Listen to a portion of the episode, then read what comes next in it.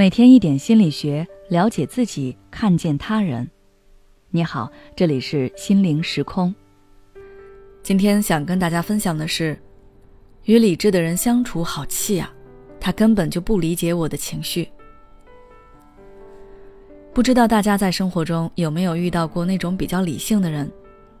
前两天我收到一位听友的后台私信，这位听友失恋了，非常难过。于是就和自己的好朋友倾诉，结果倾诉完之后更难过了，甚至觉得朋友根本就不关心他，也不懂他。原来在听友和朋友倾诉的时候，朋友常常会打断听友的叙述，然后逐个分析听友叙述中的问题，之后又总结听友和前男友之间的感情问题，最后给出结论。听友如果回去找前男友复合，将来只会更痛苦，所以他劝听友专注当下的生活，不要重蹈覆辙。听友听完朋友的话，说自己还是很难过。结果朋友觉得，难过有什么用？难过也不会好起来。然后逐渐变得不耐烦，对听友开始敷衍，最后两人闹得不欢而散。听友对我说。他知道朋友的做法其实也没有什么问题，说的话也都在理，但是他心里就很难受，感觉很心塞。现在他都不太想和那位朋友沟通了，感觉俩人说不到一起去。听友的这种情况在我们生活中其实也比较常见。虽然对方会在你处境艰难的时候为你出谋划策、尽心尽力，但你就是感觉缺了点什么。甚至有时候会像听友那样，觉得对方压根理解不了你的处境，根本不懂你。这其实是因为理智的人通常都比较冷静，在遇到问题的时候，他们第一反应是如何又快又有效地解决这个问题，但是他们常常会忽略，应该先处理人的情绪，再处理问题。就比如那位听友也知道自己和前任都回不到过去了，难过也没有用。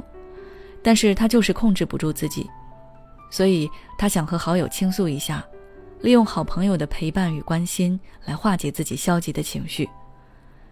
所以，其实听友的问题已经不在于如何处理和前任的感情了，而是消解自己的情绪。但是，理智的人往往都不善于处理他人的情绪，比起情绪矛盾，他们更擅长抛开情绪就事论事。所以那位朋友用了适用于自己而不适用于听友的方式去解决问题，才导致了结果不如人意。很多人在和理智的人相处中，看到自己气得半死，对方还在冷静分析问题的时候，心中的火很容易被燃起来。于是，有的人会想要去改变对方，想让理智的人学会去共情、关照他人的情绪。但结果往往是惹得对方不耐烦，自己也失落难过。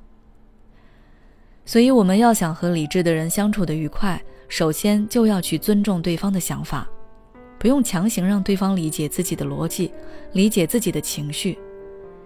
你可以直接向对方表达你的情绪需求，但是对方如果实在不理解，那也不必把自己的情绪都展现在对方面前，因为对于理智的人来说。只有当对话符合逻辑，大家心平气和、就事论事的时候，这段对话才是有价值的。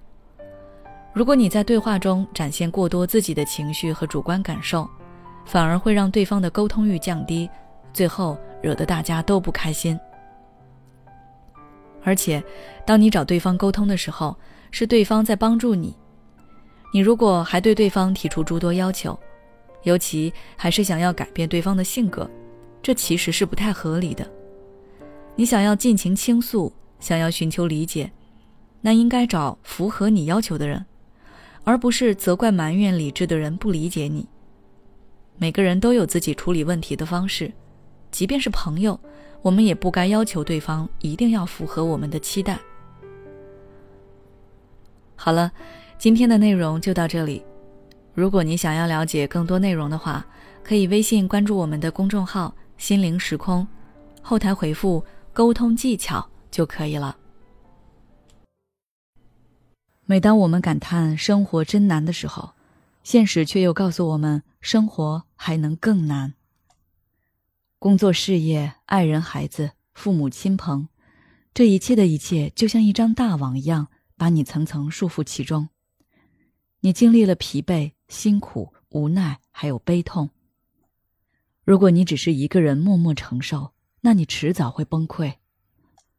心灵时空组建了专业的心理救援队，每位咨询师都拥有超过二十年以上的咨询经验。只要你需要，我们就在。微信关注“心灵时空”，后台回复“咨询”就可以体验十五分钟心理清诊了。